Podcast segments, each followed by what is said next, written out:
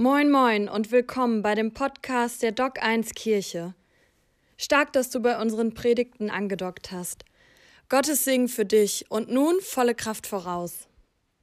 Ja, als ich anfing, in dieser Situation Jesus kennenzulernen, ähm, ist in mir etwas, begann in mir etwas äh, aufzublühen. Es begann Leben aufzublühen.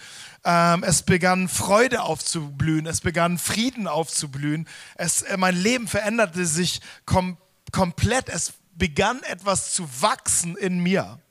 Und ich tat von Anfang an Dinge, die gut für dieses Wachstum war. Das, das habe ich gar nicht nach einem Lehrplan gemacht, sondern ich habe das einfach gemacht, weil ich, weil ich in meinem Herzen hatte, ich wollte mit Jesus unterwegs sein. Ich hatte, wollte Gemeinschaft mit ihm haben. Und ich hatte ein ähm, paar Dinge gemacht, wo ich später äh, entdeckte, an, manche nennen es geistliche Übung oder geistliche Disziplin oder einige nennen es auch Jüngerschaft. Was habe ich gemacht? Zuerst äh, war mir total klar, ey, es ist Sonntag, es ist Gottesdienstzeit. Ich war nie im Gottesdienst. Jetzt war klar, ey, ich, ich nehme jeden Gottesdienst mit. Ich, in der Elem hatten wir damals zwei, äh, teilweise drei Gottesdienste. Ähm, ich, ich, war, ich war immer da. Ich war morgens da, ich war abends da. Ähm, ich hatte Hunger, nicht weil ich musste, sondern ich habe es einfach getan, weil, weil ich Sehnsucht hatte nach dieser Beziehung zu Jesus. Ich fing an, in der Bibel zu lesen.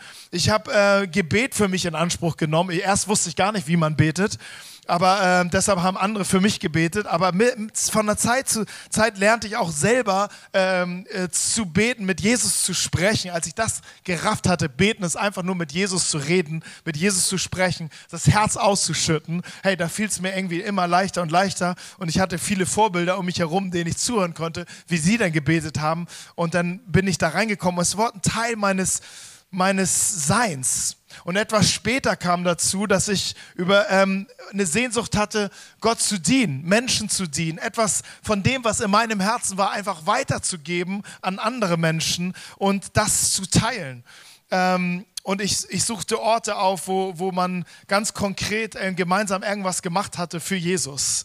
Ich, ich war bereit, Verantwortung zu übernehmen und, und habe das gemacht.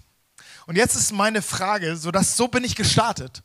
Was denkst du, von den, von den Dingen, die ich damals angefangen habe, welche Sache mache ich nicht mehr nach 26 Jahren?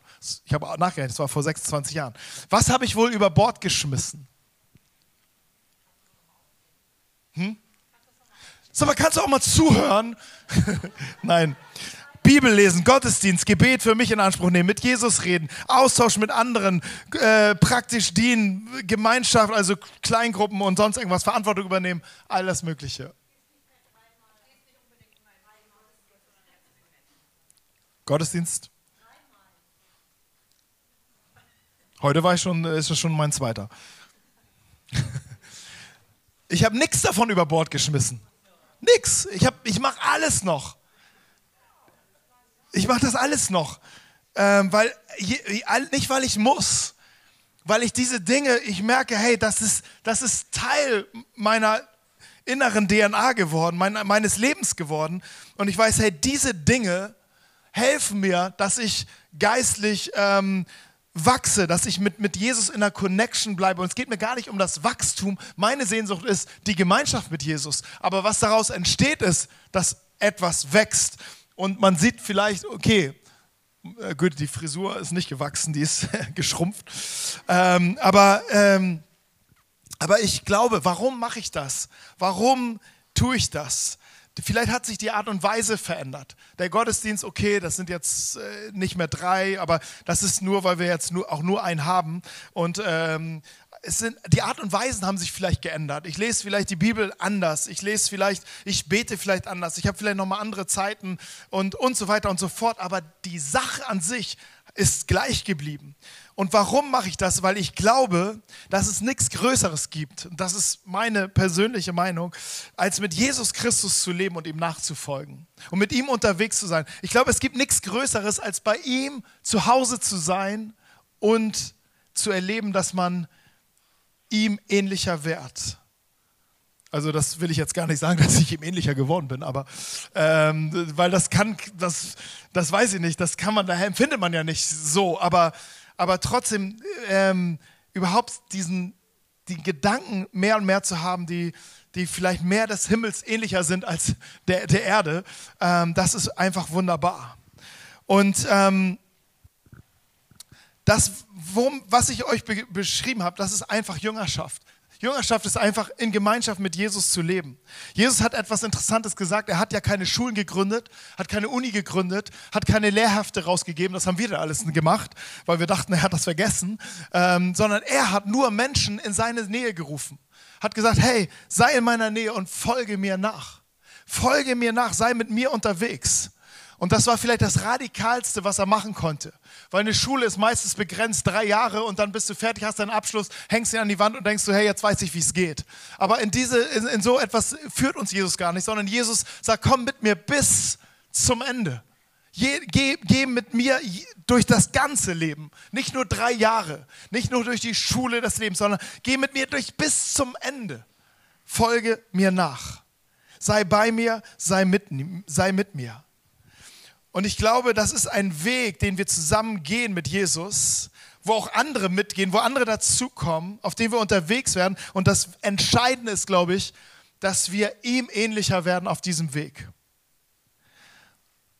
Und auf diesem Weg passiert etwas. Gott verheißt uns große Freude.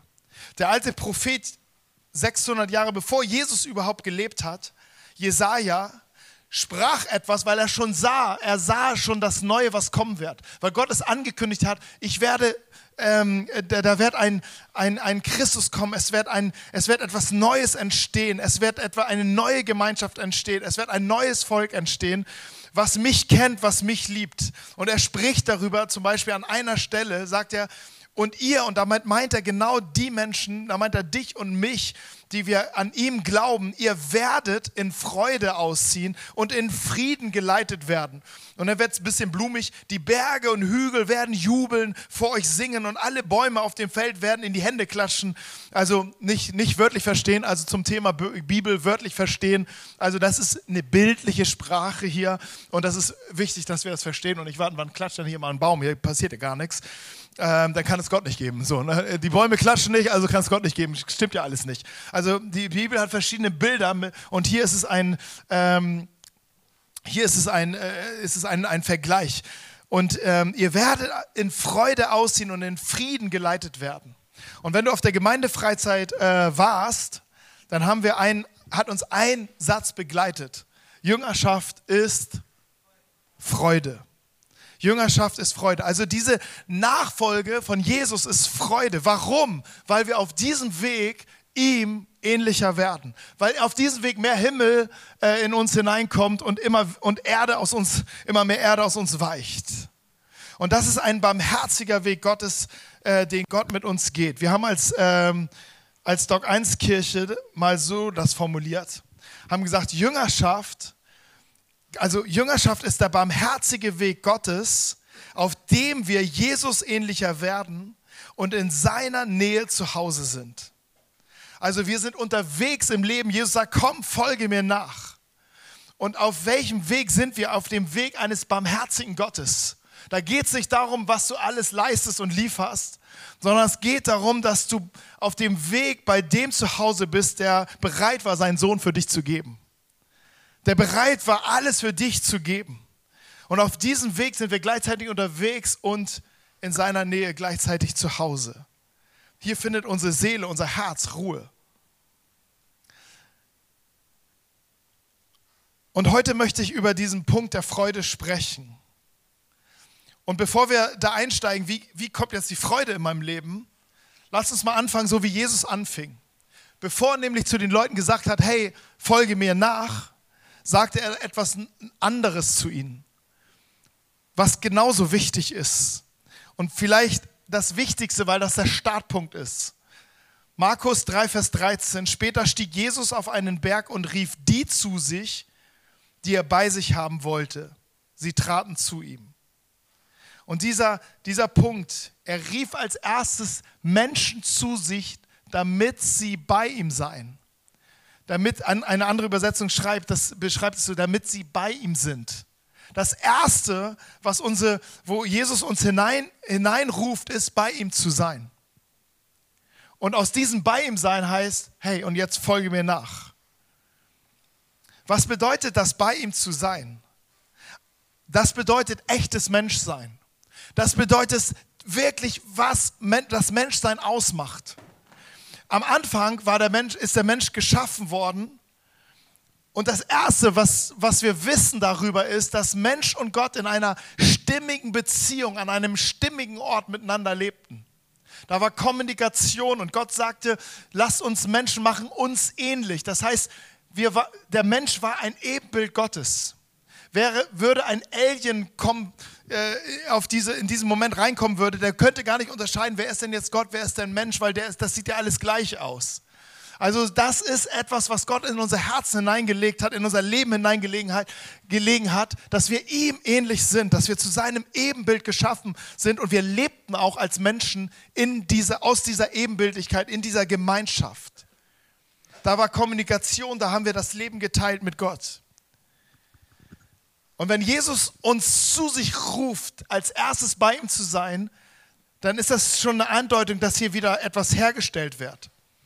Aber zwischen dem Punkt, wo Jesus rief, dass wir bei ihm sind, und dem Punkt, wie alles anfing, eine, sind viele Tausende von Jahren dazwischen. Wir haben etwas verloren. Und diese, diese, diesen, Paulus beschreibt es ähm, in, in, im Römerbrief, in, in dem Brief an die Gemeinde in Rom, äh, beschreibt, redet genau darüber, dass wir genau das verloren haben, nämlich die Gemeinschaft und somit auch das, unsere, unsere Ebenbildlichkeit Gottes. Er beschreibt es so, Römer 3, Vers 23. Denn alle Menschen haben gesündigt und das Leben in der Herrlichkeit Gottes verloren. Wir haben alle das Leben in der Herrlichkeit Gottes verloren. Wir haben alle diesen Moment verloren, wie es war am Anfang, wo wir in der un wo wir in der ungeteilten ähm, Beziehung zu Gott standen. Und wo jeder Alien wusste, okay, ich kann das nicht auseinanderhalten, helft mir mal, wer ist wer hier. Weil, das so, weil wir das so widerspiegelten, wie Gott ist. Und dieses Widerspiegeln haben wir verloren. Das Böse kam durch den, durch den Wunsch nach einer Unabhängigkeit von Gott in diese Welt. Und es kam ganz konkret in unser Leben. Es kam ganz konkret in unser Denken. Es kam konkret in unser Handeln. Es wurde, es personifizierte sich. Auch, auch derselbe Paulus schreibt in eine andere Gemeinde, äh, wie das aussieht, dass, es, dass dieses Böse, was in, in, sich, sich personifiziert, wie das aussieht in, in unserem Leben. Und er macht hier eine Aufzählung, ähm, die ist nicht vollständig, aber es, er deutet damit einfach an, hey, was passiert, wenn wir ähm, in, in dieser Trennung zu Gott leben. Galater 5, 19. Wenn ihr den Neigung, Neigungen unserer sündigen Natur folgt, wird euer Leben die entsprechenden Folgen zeigen. Unzucht, unreine Gedanken, Vergnügungssucht, Götzendienst, Zauberei, Feindschaft, Streit, Eifersucht, Zorn, selbstsüchtiger Ehrgeiz, Spaltungen, selbstgerechte Abgrenzung gegen andere Gruppen, Neid, Trunkenheit, ausschweifender Lebenswandel und dergleichen mehr. Ich wiederhole, dass ich bereits gesagt habe, dass niemand, der ein solches Leben führt, das Reich Gottes erben wird. Und hier gibt er uns einfach mal einen kleinen, kleinen, kleinen Bild, kleinen, kleinen Ausschnitt. Hey, so sieht das aus, wenn wir einfach so leben. Das, das muss nicht alles in unserem Leben passieren. Das muss auch, kann unterschiedlich stark sein. Aber wir, ähm, Paulus geht es eher darum zu zeigen, hey, diese Neigungen sind in uns. Und wir wissen selber, wenn wir vielleicht mal von uns weggucken, auf den Nachbarn gucken, der das genau das auch alles macht, wie böse das ist. Bei uns sind wir ja noch gnädig, aber wenn wir bei dem Nachbarn sehen oder bei unserer Tante oder bei unserem Onkel oder bei unseren Eltern das sehen, dann wissen wir ganz genau, ah ja, nee, das, und dann sehen wir auch die Zerstörung. Sehen wir das, was dadurch in die Welt kommt. Sehen wir, was in die Beziehung kommt, in die Ehen kommt, in die Familien kommt, in die, in die Schulen kommt. Wir sehen das alles. Bei uns selber ist es ein bisschen schwieriger, weil, na, aber trotzdem ähm, würden wir sagen, okay, bei dem anderen, da, da, stimmt das schon, da hat Paulus schon recht. Ähm, und der, der Gedanke ist, dass wir hier etwas verloren haben, was er Herrlichkeit nennt, was bedeutet, wir haben verloren, dass wir das widerstrahlen, wofür wir eigentlich Menschen sind, nämlich Gott widerstrahlen. Und wie kommt das wieder rein? Durch reine Absichtserklärung, ich werde jetzt ein besserer Mensch, wird es nicht funktionieren. Da kannst du dir sonst irgendwas, also es war löblich und edel und auch sehr edel, aber es wird diese Kraft in uns wird gar nicht da sein, um wirklich das zu, wirklich bis zum letzten zu überwinden. Und Gottes Strategie ist aber eine andere. Und sie fängt schon gleich dort im, an, wo der Mensch die Gemeinschaft mit Gott verlassen hat. Was war seine erste Frage? Und das ist eins der Bibelstellen, die mich am tiefsten berührt. 1. Mose 3, Vers 9. Gott, der Mensch, rief nach Adam oder rief nach dem Menschen, wo bist du? Das ist die Frage, die Gott heute noch stellt, jedem Menschen, wo bist du? Weil wir sind überall und äh, nirgends. Wir, sind, wir wissen manchmal selber nicht, wo wir sind. Und Gottes Herz hierhinter ist aber, dass er Sehnsucht hat nach der Gemeinschaft mit dir. Jesus rief die ersten Leute wieder zu ihm, dass sie bei ihm sind, dass sie bei ihm seien, weil er, er, er ist die personifizierte Frage, wo bist du? Darum ist er gekommen, um uns nahe zu werden, um uns nahe zu sein, um uns zu finden. Jesus ist gekommen, um zu suchen, wer verloren ist. Jesus ist gekommen mit dieser Frage, wo bist du? Und das Erste, was er macht, hey, sei mir nahe, sei bei mir. Und in dieser, in dieser Nähe Gottes wird etwas wiederhergestellt. Wird etwas wiederhergestellt in uns. Aus der, in der Gemeinschaft Gottes, alle zwölf, die es hier erstmal betraf, diese Jünger von Jesus, außer der eine, ähm, also Judas äh, fiel nachher raus, aber die anderen elf, spiegelten alle mit ihrem Leben, mit ihrem Sein, mit ihrem Denken Jesus Christus wieder. Die Christen wurden Christen genannt, nicht weil sie sich, weil sie irgendwie ein Branding gesucht haben, Namen gesucht haben, Logo gesucht haben. Sie wurden Christen genannt, weil andere Menschen zu ihnen sagten, hey, die, die sind so ähnlich wie dieser Christus, der gekreuzigt worden ist. Sie, sie, sie, sie beten so ähnlich, es passieren dieselben Sachen, aber sie verhalten sich auch so ähnlich. Darum nennen wir sie Christen. Der Name kam von außen weil sie Christus widerspiegelten. Diese, diese elf Leute, mit denen fing es an, das war so die, die Kernmannschaft. Und dann kamen immer mehr Leute dazu. Aber weil sie bei ihm waren, veränderte sich ein zorniger Petrus oder, ein, oder, oder Jakobus und Johannes, die beiden Brüder, wurden sogar Donnersöhne genannt. Ähm, weil sie, weil sie äh, genauso zornig waren, waren vielleicht alle ein bisschen zornig da, ich weiß nicht. Ähm, äh, Matthäus war ein Zöllner, er war ein, ein linker Typ, der, hatte, der hat komplett die, äh, die, seine eigene Nation verraten und verkauft. Er war bereit, für Reichtum alles zu machen. Es waren Leute dabei, die, die spiegelten nichts Schönes wider. Aber in der Gegenwart Jesu, dass sie, weil sie bei ihm waren, veränderte sich ihr Charakter, veränderte sich ihr Sein, veränderte sich ihr Denken. Ein bisschen kannst du es lesen, wenn du ersten Petrusbrief liest oder zweiten Petrusbrief liest, denkst du nicht, dass das der Typ war, der Jesus verraten hat. Wenn du Johannes liest, das Evangelium oder die drei Briefe, dann dieser Donnersohn, dann denkst du nicht, dass, dass, dass, dass er der Donnersohn ist. Ein Brief der Liebe Gottes. Ein Brief mit dem, mit dem Vers, so sehr hat Gott die Welt geliebt, steht nur bei ihm. So sehr hat er sie geliebt, Warum schreibt Johannes das? Weil er genau wusste, wie diese Liebe ist. Er war, so hieß es, bei Jesus an seiner Brust und, und, und, ähm, und das, das Bild drückte aus, dass er ganz besonders nah an ihm war. Und ihm ganz besonders nah war, diese Nähe zu Jesus gesucht hat. Und sie veränderte ihn.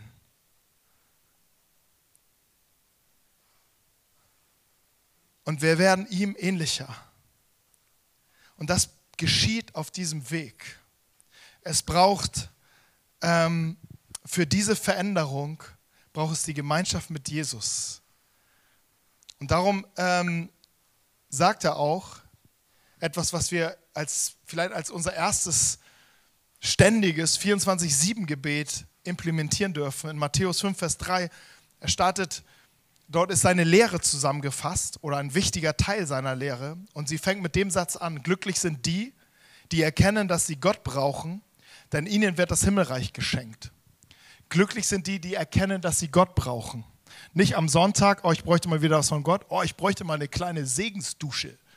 So, da, sowas gibt es ja, gibt's, das ist, also was Jesus hier meint ist, dass sie Gott brauchen 24-7.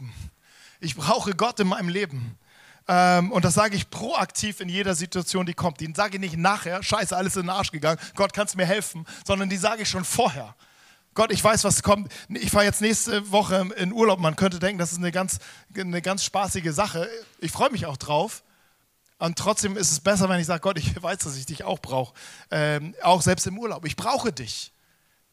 Weil never trust ähm, meine eigenen Kraft. Und eine von Gott ursprünglich mh, mm, oder eine, eine von Gott, Gott, eine, eine Seele, die von Gott eigentlich getrennt war, die unabhängig war, aber getrennt war, wird hier hineingeführt in, ein, in eine Möglichkeit des Abhängigsein von Gott. Und Jesus leitet uns rein, hier hinein zu beten, das in uns aufzunehmen. Und dann sagt er, ihnen wird das Himmelreich geschenkt. In ihnen wird etwas passiert, in ihnen wird der Himmel hineinkommen.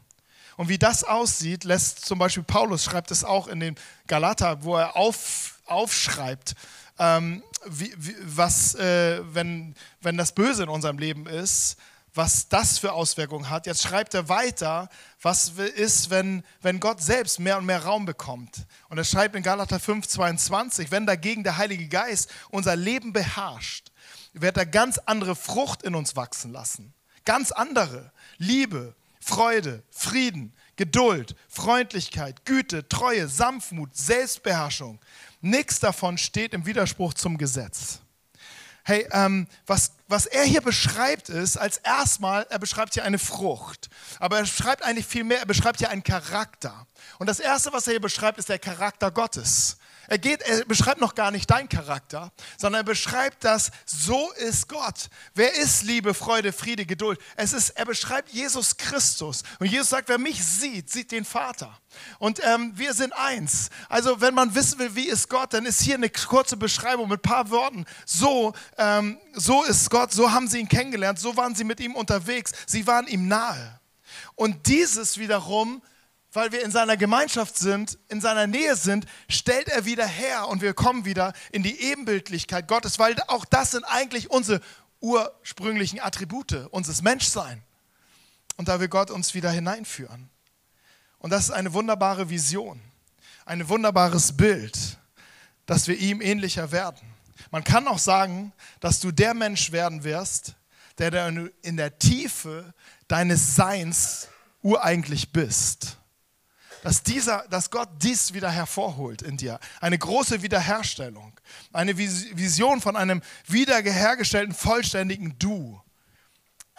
Und darum sagt Jesaja, und er hat das schon gesehen, 600 Jahre vorher, ihr werdet in Freude ausziehen und in Frieden geleitet werden. Und er meint nicht die Umstände, die es denn, bei euch wird es immer happy clappy und die Bäume werden tatsächlich klatschen, sondern er weiß, in welchen, dass wir durchs Leben gehen. Durch Höhen und durch die Tiefen, durch Schmerz und durch Leid und durch Wüsten und durch, und durch, äh, durch äh, Paradiese. Aber wir gehen überall durch, aber die Freude, die kommt von innen und sie kommt aus der Gemeinschaft mit ihm. Deshalb hat Bonhoeffer gesagt, das haben wir uns auf der Freizeit öfters angeguckt, Jüngerschaft ist Freude. Am Anfang habe ich gesagt, dass ich so ein paar Dinge in meinem Leben implementiert habe, wo ich später festgestellt habe, okay, da haben andere Bücher drüber geschrieben, die, ähm, um, um einfach zu lehren, dass wir diese Dinge brauchen, um in dieser Gemeinschaft zu bleiben, um ihm ähnlicher zu werden. Ich, das, ich bin aber auch ein Autodidakt. Äh, ich nehme dann so Sachen auf, ich beobachte, ah, okay, der macht das so, der betet so, alles klar. Ich, ich orientiere mich da immer recht fix und, und nehme die Sachen dann auf. Was nicht funktioniert, schmeiße ich raus und dann mache ich wieder was anderes. Manchmal ist es gut, manchmal ist es auch nicht so gut. Man sollte auch manchmal das, über das eine oder andere nach, tiefer nachdenken. Aber die wesentlichen Dinge konnte ich implementieren in meinem Leben. Und ähm, ich glaube, dass sie dafür gesorgt haben, dass ich ähm, über die 26 Jahre meine, meine Freude an Jesus und an, die Idee, an, an der Idee, was, was Jesus in unserem Leben macht, nicht verloren habe. Ich glaube, sonst hätte ich schon längst in den Sack gehauen und dachte, ja, okay, ist, ich, ich, ich schaue mal, ob ich nächstes Jahr nochmal vielleicht reinschaue oder wäre auch jetzt über Weihnachten würden wir uns ja alle sehen. Nein, für mich ist das, ich glaube, es gibt nichts Größeres und es hat sich nicht verändert. Und es, es wächst in, in, in mir und was man vielleicht äußerlich an Veränderung gesehen hat, ist ja etwas, was viel entscheidend ist, ja die innerliche Veränderung. Und ich war damals so froh von äh, unser Pastor Uwe Maurischalt, wo ich heute die Ehre hatte, in seinem Zimmer zu waren, wo er sich bekehrt hatte. Ich war nämlich in so einer Gemeinde ähm, und äh, da habe ich irgendwie von Uwe was erzählt. Und dann meinten sie, ja, Uwe, der hat sich hier in diesem Raum, hat er sich bekehrt. Und dann haben wir noch eine Begehung gemacht, saßen wir da auf dem Stuhl. Und dann haben sie, Uwe Maurischalt war früher mein Pastor. Und äh, bei dem habe ich, mich, hab ich mich bekehrt. Und dann saß ich, das war, der ist jetzt gestorben letztes Jahr und, ähm, oder zum Herrn gegangen. Und, äh, und dann durfte ich da sitzen und dachte so, wow, was, das ist das ist irgendwie ein schöner Moment jetzt. Äh, wusste ich gar nicht. Äh, was für eine Ehre. Ähm, ja, was, warum erzähle ich das? Weiß ich nicht. Einfach auch eine gute. Ge Hä? Ja, genau. Also, und, und, und, und die, die was, und, und genau, und, und der Pastor Uwe, ähm, der hat mich ja so gesehen, wie ich, er hat mich ja so getauft, wie ich da äh, aussah auf dem Foto. Und ähm, natürlich haben die Leute gesagt, ey, aber wenn du Christ bist, dann musst du aber mit, den, mit der Haarfarbe musst du schon was machen, so, ne? Als Christ, ne? Und so, und, und, und, und klamottenmäßig, so, als Christ, ne? Als Christ musst du aber auch jetzt mal, auch nochmal, müsst du auch nochmal so C und A. Oder hier, wie, wie heißt er, wie heißt er in, in, in, in der, hä? Nee, hier St. St. Georg, dieser, wo du reingehst und der dir gleich sagt, äh, die, die Maße hat, dieser, dieser Anzug Heinz. Da gibt es so einen Anzugladen, egal. Auf jeden Fall, ähm, Pol, ja genau, der. Ähm, genau, kommst du rein, der, der, gibt dir gleich den Anzug, den du, und es passt auch wirklich keiner besser als der. Ähm, ich war da aber auch noch nicht drin. Also egal. Auf jeden Fall, ähm, der hatte zu mir, also der, ähm, der, da, da, bin ich mit zu Uwe gegangen, habe gesagt, was soll ich denn da machen? Stimmt das oder stimmt das nicht? Und er, er sagte mir, hey, du, ah, frage Gott selbst zu deinen Haaren, zu deinen Klamotten, frage ihn selbst. Hey, und das war so wichtig. Frage Gott selbst, fang an mit ihm selber zu reden. Du bist sein Kind. Du musst mit ihm in Connection treten. Du musst in, ins Gebet gehen. Du musst mit ihm jetzt in Freundschaft sein. Frag ihm und tu, was er dir sagt. Hey, ähm, das waren so wichtige Punkte und hat sich immer zu mir gestellt, auch egal, und das war nie das Thema, welche Jacke ich gerade anhab. Es war nie das Thema. Das Thema war immer, was in unserem Herzen ist und, und ob wir da, äh, da sind. Und ich glaube, darum geht es. Es geht von innen nach außen. Es strahlt von innen nach außen. Aber die Umst das, was in unserem Leben passieren soll, passiert dann wiederum nicht einfach so. Und damit möchte ich einfach abschließen. Ich habe noch irgendwie das machen wir nächste Woche dann weiter. Aber, ähm, aber was, ähm, aber ich selber, ich kann mich nicht verändern, aber ich sorge für den Rahmen. Ich sorge für die Umstände, dass es in mir geschehen kann.